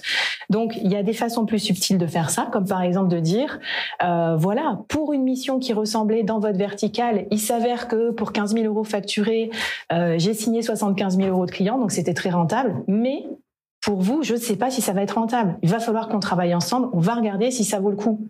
Et donc, ce que j'ai fait, c'est que d'un côté, j'ai fait un ancrage en disant que j'ai été capable de délivrer euh, de la matière, euh, du résultat, mais je relativise. Et cette humilité-là, je pense qu'elle est nécessaire et elle va faire la différence entre deux freelances parce que un freelance, c'est aussi quelqu'un qui est capable de euh, de changer d'approche si ça marche pas, de pas rester entêté. Et moi, j'aurais peur que le gorille il soit entêté dans sa méthode. Et des fois, j'ai vu ça. Mmh où on dit ouais mais c'est un mauvais client quoi. Ma méthode elle marche à tous les coups mais ça va pas marcher pour ce client. Bah euh, d'avoir euh, mon entreprise et voilà. Donc euh, voilà le soft power. Et il y a un truc que moi j'utiliserais c'est de pas construire son propre sa propre légitimité soi-même. Parce que d'aller dire partout coucou je suis le meilleur c'est un peu comme la mm. pub. Aujourd'hui on peut faire différemment. On peut faire du building public par exemple. On peut raconter mm. ce qu'on fait pour des clients et les gens vont suivre ça comme un feuilleton. Euh, ça c'est très intéressant. Et évidemment qu'on distille quand même des preuves de compétences parce qu'on raconte ce qu'on fait, donc euh, ça renforce la, la valeur perçue. On montre euh, son expertise aussi au passage. Voilà. On peut, moi j'y mettrais d'ailleurs une petite touche d'humour toujours pour pas que ce mm. soit trop premier degré parce que le billing public où on montre que les bons côtés, euh, ça fait trop fake mm. aussi. Mm. Euh, je propose qu'on fasse des business cases. Les clients, les freelances n'en font pas assez. Donc plutôt que de dire, tu vois, ça serait de dire, voilà, j'ai le client avait tel problème et voilà comment on l'a résolu ensemble. Voilà ce que ça lui a amené. Donc ça, tu le mets sur ton site. Tu... tu le mets sur ton site. Tu peux faire un carousel en PDF et le, et le mettre sur LinkedIn. Tu peux faire un portfolio, mais pas le portfolio que du résultat final, le logo. Racontez plutôt, c'était quoi les problèmes du client au départ? Quelle a été votre méthodologie pour euh, démêler tout ça? Mais tu dois l'anonymiser. Est-ce que les clients sont d'accord Tu l'anonymises. Euh, oui, c'est facile. Tu peux dire pour un client dans la food tech, voilà ce que j'ai apporté comme résultat. tu n'es pas mm. obligé de dire le nom de ton client, bien sûr. Et enfin, même encore subtilité euh, plus plus, tu peux faire du learn in public, c'est-à-dire que tu vas dire moi, je fais ça euh, pour le Web 3. J'apprends des choses sur le Web 3. je partage avec vous mes étonnements. Mm. Mm. Grâce à ça, j'embarque des gens dans ma communauté. Je suis pas, j'ai tout compris, j'ai tout vu, mm. vous êtes gorille. Euh, mais en même temps, je montre ce que j'apprends. Donc plus ça va, plus j'apprends. Moi, ça fait deux, trois ans, je sais pas que je digue ce sujet. Ben ça, ça commence à me différencier du commun des mortels sur le truc. Voilà. Donc approche subtile, néanmoins quand même orientée résultat. Donc pouvoir, mais soft. C'est marrant parce que sur la plateforme qu'on a développée, euh, dès le début, on avait euh, une page profil, une page projet, où on expliquait aux freelances qu'il fallait qu'ils racontent les projets qu'ils ont vécus avec leurs clients, ce qu'on leur avait demandé, ce qu'ils, comment ils ont procédé, etc. Mm. Pour vraiment montrer justement euh, bah, tes compétences, mais sans aller sur oui, j'ai travaillé pour un tel ou. Oui, puis montrer les coulisses parce qu'un designer, par exemple, moi j'ai bossé sur l'identité graphique du board avec une DA. Et euh, on peut toujours dire j'aime ou j'aime pas en fait le mm. résultat final. C'est ça qui est désolant pour votre métier. Mais montrez plutôt tout ce qui. Moi, elle m'a fait du brainstorming sur les valeurs, où je vais, c'est quoi le board dans cinq ans. Non, non. Elle m'a fait tellement réfléchir sur mon business. C'était presque une coach business. Mm. Je lui ai dit mais c'est ça que tu dois montrer sur LinkedIn. Tu dois pas juste montrer ton logo pour euh, Heineken mm. ou ton truc. Tu dois montrer tout ce que tu as démêlé dans leur cerveau et c'est ça ta valeur aussi. Ouais, génial. Rémi, ça t'inspire le soft power et, le fait de construire en fait une, influence, influence et confiance? Comment comment est-ce que concrètement on construit ces relations-là où on va être influent et, digne de confiance? Vous avez déjà été amoureux ou amoureuse? Oh oui. Bah faites pareil. Donc euh, moi j'aime bien dire euh, euh, et, ça vous force à bien choisir aussi. Tous mes clients sont toujours mes clients. C'est-à-dire que moi, il y a des gens, on n'a pas travaillé ensemble depuis cinq ans. J'ai livré il y a cinq ans, j'ai facturé, et euh, je les appelle régulièrement. Je prends de leurs nouvelles, je leur demande si ça va. Eux, ils m'appellent en disant tiens, j'ai lu ça, j'ai vu ça, machin, etc. T'en penses quoi? Des fois, ils m'appellent, ils disent putain, là, on m'a demandé un truc au board, c'est compliqué. Tu connais des trucs là-dessus? Je l'écoute pendant une heure, je suis sur mon canapé, je dis ah ouais, tiens, tu dois appeler machin, tel truc, tiens, je vais t'envoyer des trucs, je te fais la mise en relation. On raccroche, il y a pas de boulot. Il y a mm. pas de boulot. Puis deux ans plus tard, t'appelle, dit ah il y a Jean-Marc et tout parce qu'on a le même club de sport et je lui ai dit ah j'ai et puis il dit ah, appelle ce mec il est bien. Et ça c'est 95% mmh. des leads entrants. Mmh. Parce qu'en fait clairement il y a un truc qui est sous-exploité. Euh, on vend deux choses, de la valeur et de la confiance. Ce qu'il y a de plus dur à faire naître dans ce monde et ce qui a le plus de valeur aujourd'hui, c'est la confiance. Mmh. Pourquoi? Parce qu'on est dans un monde dans lequel le téléphone sonne et il y a un mec qui te dit salut, il te reste du CPF parce que tu vois, la confiance c'est foutu. Tu vois. Donc quand tu as la chance que d'avoir bénéficié de la confiance de quelqu'un et que vous ayez construit une relation humaine et que lui, il apprécie pas ton expertise et ta valeur, mais toi en tant qu'individu et qui sait que tu es une bonne personne, bah, comporte-toi comme une bonne personne. Mm. En fait, puisque tu as la chance de bénéficier de la proximité de cette personne, invite-la, nourris la relation. Te comporte pas comme un gougnafier, tu factures, tu te barres. Mm. Non, tu restes en contact et tu provoques des trucs régulièrement, même son anniversaire. Si ça fait un an que t'as pas parlé, tu l'appelles pour son anniversaire, tu dis bonjour. Mm-hmm. Et en fait, si tu veux cette proximité-là, il s'agit pas de faker. Hein. C'est aussi ça qui te force à choisir. Si c'est un client que tu peux pas blairer et que ça s'est mal passé, surtout tu le fais pas. Hein. Faut que ça soit bien passé, d'accord? Faut qu'il y ait un, truc, faut qu'il y ait une connivence. Souvent, il y en a une. Hein. On mm. s'embarque dans des missions compliquées qui durent trois, six mois, on gravit des épreuves ensemble et tout, on désamorce des bombes. Généralement, ça laisse des bons résultats. Même chose. Quand t'as livré, va fêter aussi. Mmh. Ça, c'est un truc. Mais moi, c'est un truc. Moi, j'ai pas compris. Moi, je fais ça systématiquement. Quand t'as livré, t'as facturé, tu dis au client resto, puis tu payes tout, tu vois. Mmh. Moi, je pensais que tout le monde faisait ça. Et on me dit, mais euh, c'était le seul prestataire qui invite toute l'équipe. Je dis, mais qu'est-ce qu'ils foutent les autres? Ils ont pas compris ou quoi? Ça fait six mois qu'on bosse ensemble. C'est normal d'inviter toute l'équipe, tu vois. Il gagne 100 k, mais il dépense 99 k en champagne. toute la boîte. mais voilà, c'est cette idée. Mais voilà, en fait, cette idée de voilà. Moi, je et je, je, dis, il faut choisir des clients qui ont des problèmes compliqués sur des grosses enveloppes parce que l'avantage, c'est que tu as peu de clients. Mm. Et comme tu as peu de clients, tu peux en prendre soin. Mais en prendre mm. vraiment soin, comme mm. tu traiterais une relation humaine avec une personne de valeur pour toi, en fait. Et indirectement, et alors moi, on m'a dit que ça s'appelle du karma business. Donc ça fait très euh, voilà. Moi, j'ai, je crois pas aux lois de l'attraction et tout ce bordel. Hein, c'est pas ça du tout. Mais je suis persuadé qu'en fait, si t'es quelqu'un de confiance qui nourrit une relation et qui reste quelqu'un qui continue à distribuer des conseils et à être présent quand les gens ont des problèmes, ben, ils ont une fâcheuse tendance à parler de toi à tout leur entourage. Et après, le téléphone sonne et t'as plus de problème. Je crois que c'est la définition du pouvoir en fait ça. Et parce que le pouvoir, on en fait là aussi un gros mot comme l'argent, hein, c'est des mots. Oh, oh. Mmh. En fait, c'est authentique. Enfin, si, si c'est fake, euh, t'es un blaireau. Enfin, c'est justement c'est quelque chose qui est réel et qui est euh, construit sur sur euh, toutes ces relations que tu nourris, que tu soignes. On en parle tout le temps. On en vient toujours à soigner ces relations et soigner les gens, les bien les traiter. c'est ça. C'est pour ça que les médias et la communauté, c'est aussi une façon d'être en relation parce que les gens, tes épisodes de podcast, ta communauté, elle, elle parle pour toi. Mm. Les gens peuvent t'écouter même quand tu fais autre chose. Et du coup, ça donne confiance aussi. Et je pense que ça, c'est important. Voire même, tu restes top of mind parce que moi, je publie, je pense, deux ou trois fois par semaine sur LinkedIn.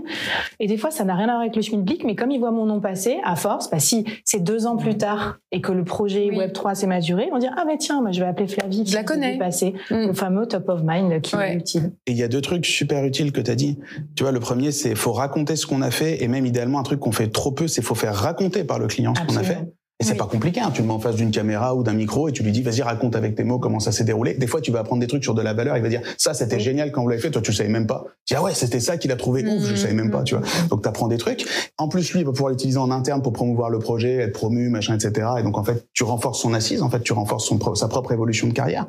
Et toi en plus quelle meilleure preuve sociale qu'un client qui raconte ce que tu as fait pour lui et qui va aller le poster lui-même sur LinkedIn ou Facebook si tu veux, tu vois. C'est dix fois mieux que toi qui en parle. Mmh. Et le deuxième truc c'est tu peux pas t'engager sur le résultat, mais un truc sur lequel le client sera toujours sensible que tu t'engages parce que ça montre que tu comprends la réalité de son business. C'est tu dis, bonhomme, ça va être compliqué. On va implémenter ça dans ta boîte et tout le monde va vouloir te buter. Parce qu'à chaque fois qu'on fait ça dans les boîtes, c'est la merde, d'accord? Et c'est normal. Et on va être là. Et en fait, ce qu'il achète au-delà de ton expertise, c'est juste qu'il sera pas tout seul, lui, comme ça, en train de se dire merde, tu vois. C'est que t'es derrière et toi tu dis, on voit venir les problèmes, on sera là, on va. Et c'est cette relation-là, en fait, tu mm. vois, qu'il faut. Et c'est ça que tu racontes dans les biz cases. Tu as même le droit de faire un biz case dire non, moi ça m'est arrivé. On avait prévu un truc, euh, voilà, premier tiers du projet, on apprend que le truc, tiens, pas grave, on prend les ressources, on prend le truc, on a retourné, on a fait un truc, ça marche quand même à la fin. Mm, mm. Et t'as le droit de raconter ça parce que ça veut mm. dire, waouh, c'est quelqu'un, même si ça se passe pas comme prévu, c'est pas grave. il réagit, il rebondit, il sait, euh, il sait surmonter les accidents de parcours et du coup ça rassure sur le processus et pas uniquement sur le résultat. C'est ça qui ça, inspire. Moi je vais prendre le pouvoir. Tu vas prendre le pouvoir. C'est le moment. Vous restez une minute chacun. Alors, alors une minute. On avait parlé de négociation et on a parlé de Batna ou de la Mésor. Donc je voudrais juste quelques mots là-dessus. Qu'est-ce que c'est que ce truc, la mésor, et comment on l'augmente Donc quand on est fort en négociation, c'est qu'on a des portes de sortie derrière soi. Mmh. Est-ce que vous avez quelques tips concrets à partager? Euh, Je sais que j'en ai parlé à Flavie, mais après, très rapidement, Rémi, on aura peut-être aussi euh, un ou deux euh, sur le sujet. Rapidement, je vous fais pas tout le cours, mais meilleure solution de repli, c'est en fait quand tu as des objections, qu'est-ce qui va se passer? Il y aura forcément des objections. Moi, je suis dans la vente, donc ça, vous ne pouvez pas les éviter. Au contraire, par contre, il y a des façons de les, les, traiter. Donc, il y a plusieurs possibilités, notamment au moment où vous annoncez votre prix, parce que c'est ça le, le, le problème. Ils font oula Exactement. Donc euh, là, euh, vous pouvez par exemple dire euh, si c'est trop cher pour le client. Par exemple, déjà posez toujours la question. Qu'est-ce qui vous semble, enfin, c'est trop cher par rapport à quoi? Mm. Et vous taisez. Parce que celui qui pose les questions, c'est celui qui maîtrise la situation. Mm. Donc arrêtez de vous faire cuisiner, posez des questions. Pourquoi vous trouvez ça trop cher? Puis vous attendez et vous laissez parler. Trop cher par rapport à quoi? Deuxième possibilité, dépersonnaliser toujours. C'est pas vous qui êtes en cause, c'est la situation. C'est si vous trouvez ça trop cher, je peux vous présenter un excellent confrère ou consoeur euh, qui est plus junior que moi, qui a moins de réseau que moi, ou, etc., mais qui peut faire la prestation pour peut-être le budget que vous avez prévu. Ou sinon, principe du yield dont on a vu tout à l'heure, moi je serai disponible à partir du mois de mars et ça sera un peu plus calme, dans six mois. Si euh, votre degré d'urgence euh, ne, ne, justifie pas un tel budget, on peut se reparler dans quatre mois où je, je vous pré-réserve déjà mon agenda à ce moment-là. Donc tu vois, c'est des petits tips. Et si vous l'avez pas encore lu, lisez Cialdini influence et manipulation. Je veux dire, c'est un, bouquin de base pour tout le monde. Parce que vous allez utiliser les, principes d'influence, notamment la rareté. Moi, j'utilise toujours la rareté en début de rendez-vous, hein, incidemment, euh, délicatement. J'ai toujours un petit mot pour dire que je suis pas non plus disponible euh, tout le temps pour les clients. Je dis jamais à votre disposition ou quand vous voulez.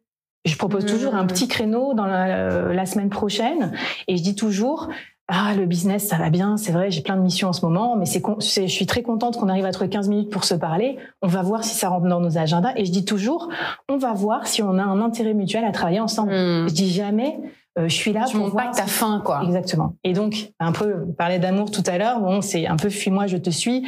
Si vous êtes trop desperate, euh, ça donne pas du tout envie de travailler avec vous, c'est presque suspect. Un freelance qui a de la place dans son agenda aujourd'hui, c'est c'est suspect. Comme le resto, hein. Comme le resto vide, ouais, exactement. Ben voilà, il faut faire attention à ça, c'est mon petit tip, ça marche bien quand même. Hein. C'est un peu de cousu de fil blanc, mais ça fonctionne bien.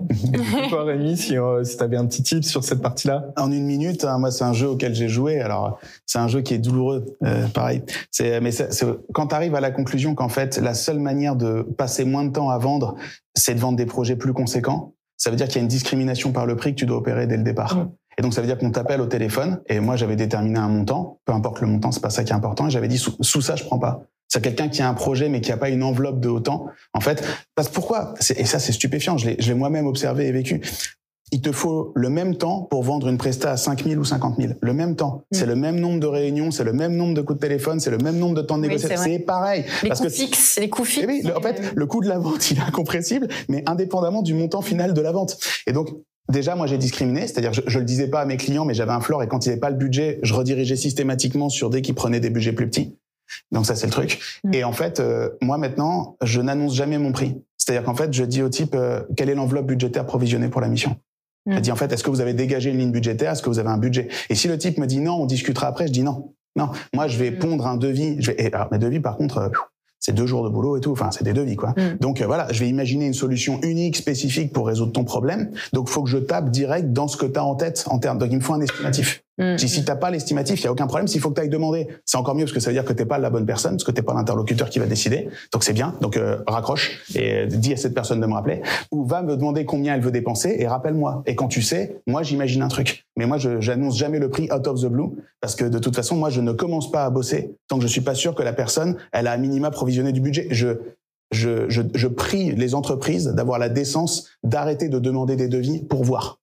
D'accord, d'arrêter de demander, de mmh. consulter des freelances, alors qu'on n'a pas de pognon. Ça, ça se fait beaucoup de la créativité. Un pire, des consultations et des trucs où tu dis ramenez-nous des idées de trucs qu'il faudrait faire. Puis après tu dis merci de nous avoir inspiré. Allez, cassez-vous, tu vois. Et il y a jamais eu de budget à dépenser. Et non, non, non, faut pas déconner. Si on te mmh. sollicite et qu'on demande que tu réfléchisses, c'est qu'à minima il y a la décence d'avoir une enveloppe euh, déjà pensée. Ça veut pas dire qu'ils vont la dépenser avec toi. Ça veut pas dire que tu vas gagner, mais qu'au moins ils aient les moyens de leurs ambitions en face. Sinon, moi je rentre pas dans le truc. Mmh. On a dépassé le, on a dépassé le budget du temps. Voilà. mais, euh, mais, on sait un peu mieux ce que c'est que le Batna ou la Mésor. Oui, mais c'est ce que je dis à chaque euh, même en club ou autre, c'est que si tu dois arrêter les gens, c'est que finalement le contenu était bien et que, euh, c'était plutôt un bon moment que de se dire euh, bon eh ben on a 10 minutes à meubler ça va être compliqué. Ça sera arrêté par Mister MV c'est tout génial ah, merci à cette référence que, que j'entends de plus en plus. Je sais enfin qui c'est. Euh, ben merci à vous deux déjà pour pour tous ces conseils. J'espère qu'on on vous a donné les les premiers ingrédients de la recette pour arriver à 100 000 euros. Entraînez-vous. On n'arrive pas à faire un excellent plat du premier coup. Et puis on va, on va continuer. On va, passer, au dessert avec la rubrique de, Sam. Sam. C'est parti.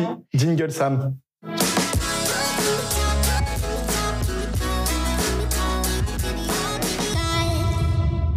comme on vous l'a dit. Eh ben on va revenir. Euh, donc du coup, on, vous a posé, on vous a demandé de poser des questions à Sam, euh, et on a retenu deux questions. Euh, une première question de Ahmed Taleb, qui est comment scaler mon chiffre d'affaires. Donc on en a parlé, vous avez apporté des éléments de réponse, et on va voir ce que nous répond Samuel de son côté. et une deuxième question qui est celle de Pauline Mioc. Donc combien de temps à allouer à la prospection par semaine? C'est vrai que c'est jamais évident. D'ailleurs, c'est peut-être pas un temps semaine. Il y a d'autres stratégies, comme tu le disais tout à l'heure, Flavie mais euh, voilà, on, a posé ces questions à Samuel. On va mhm. voir comment, euh, quels sont ses tips pour euh, la communauté. Et ben, je pense que. Eh ben, allez, c'est parti pour la première déjà. Bonjour à toutes et à tous, on se retrouve pour ce nouveau Café Freelance avec une chronique un peu particulière déjà parce qu'elle se passe à distance. On est en train de tourner le troisième documentaire Work in Progress. Et puis parce qu'on a voulu en profiter pour changer de format, on passe sur une session de questions-réponses. Vous avez été nombreux, nombreuses à nous en poser sur les réseaux. On a sélectionné quelques-unes et on va y répondre. La première question, elle nous vient de Ahmed Taleb qui la pose sur le Slack du club Café Freelance de Lyon. Il nous pose la question suivante. Quels sont le ou les leviers pour scaler notre activité et donc notre chiffre d'affaires quand on propose un service qui repose sur nos compétences? Alors, le fait de scaler, c'est le fait d'atteindre cette croissance quasiment infinie où on passe autant de temps pour vendre un produit que pour en vendre 10 000 parce qu'on va en vendre en fait en masse. Et c'est un peu antinomique par rapport au statut de freelance qui lui repose sur le fait de vendre son temps. Donc on n'a pas 36 000 solutions pour euh, augmenter son chiffre d'affaires en tant qu'indépendant, bah, bah, soit on travaille plus, mais ça c'est forcément limité, soit on se vend plus cher. Après, il y a quand même l'option de se dire, bah, j'utilise mes compétences pour vendre un produit. Je vais créer un produit à partir de tout ça et je vais le commercialiser, je vais pouvoir en vendre plusieurs. Il y en a quand même pas mal de créateurs qui se sont mis à vendre des formations, par exemple. Ça, ça fonctionne assez bien. Il y a un autre exemple qui, euh, qui peut être assez parlant pour scaler une activité. C'est si on prend un développeur, par exemple, qui va vendre un site web. Bah, ce développeur, il va bosser un certain nombre de jours, il va être payé pour sa mission sur le nombre de jours, mais derrière, une fois qu'il livre le projet au client, il peut très bien vendre une forme de maintenance en disant qu'il va être disponible tant de heures par mois pour euh, gérer le site si jamais il y a un problème et donc facturer et avoir une forme de récurrence sur ses revenus, une visibilité sur plusieurs mois.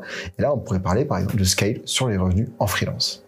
Et plus largement, je profite de cette question pour répondre à une, question qu'on a quand même beaucoup reçue et que beaucoup de gens se posent, c'est comment est-ce qu'on augmente le chiffre d'affaires? Bah, Assez naturellement, c'est quand même en travaillant avec des clients qui ont de plus en plus de budget, c'est des clients qui sont plus gros, qui ont euh, des grandes entreprises. Et puis, il y a une autre solution auquel on pense pas souvent, c'est de s'allier avec d'autres indépendants, de se dire qu'on va monter un collectif ou, ou, en tout cas pour une certaine mission, travailler avec d'autres personnes qui ont des compétences complémentaires et donc accéder à des projets qui sont plus ambitieux, plus gros, sur lesquels bah, chacun a une part du gâteau qui est plus importante.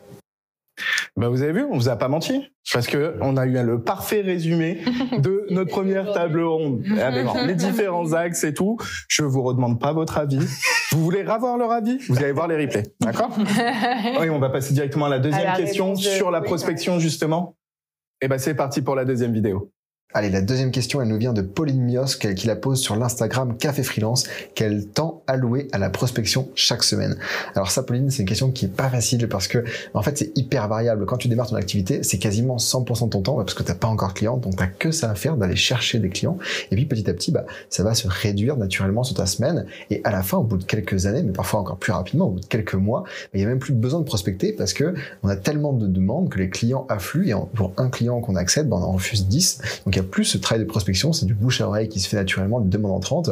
Euh, la prospection, j'ai tendance à quand même à penser que c'est quelque chose qui doit être assez ancré dans une routine, qui peut être récurrent. Et donc, euh, l'idéal, ça pourrait être de se bloquer peut-être une, journée au départ, et puis assez rapidement quand même essayer de condenser ce temps-là sur une demi-journée, en disant voilà, j'ai ma routine, je contacte tant de personnes, je relance tant de personnes, et j'enchaîne cette routine-là au quotidien, voilà, chaque semaine, une demi-journée que je me bloque là-dessus.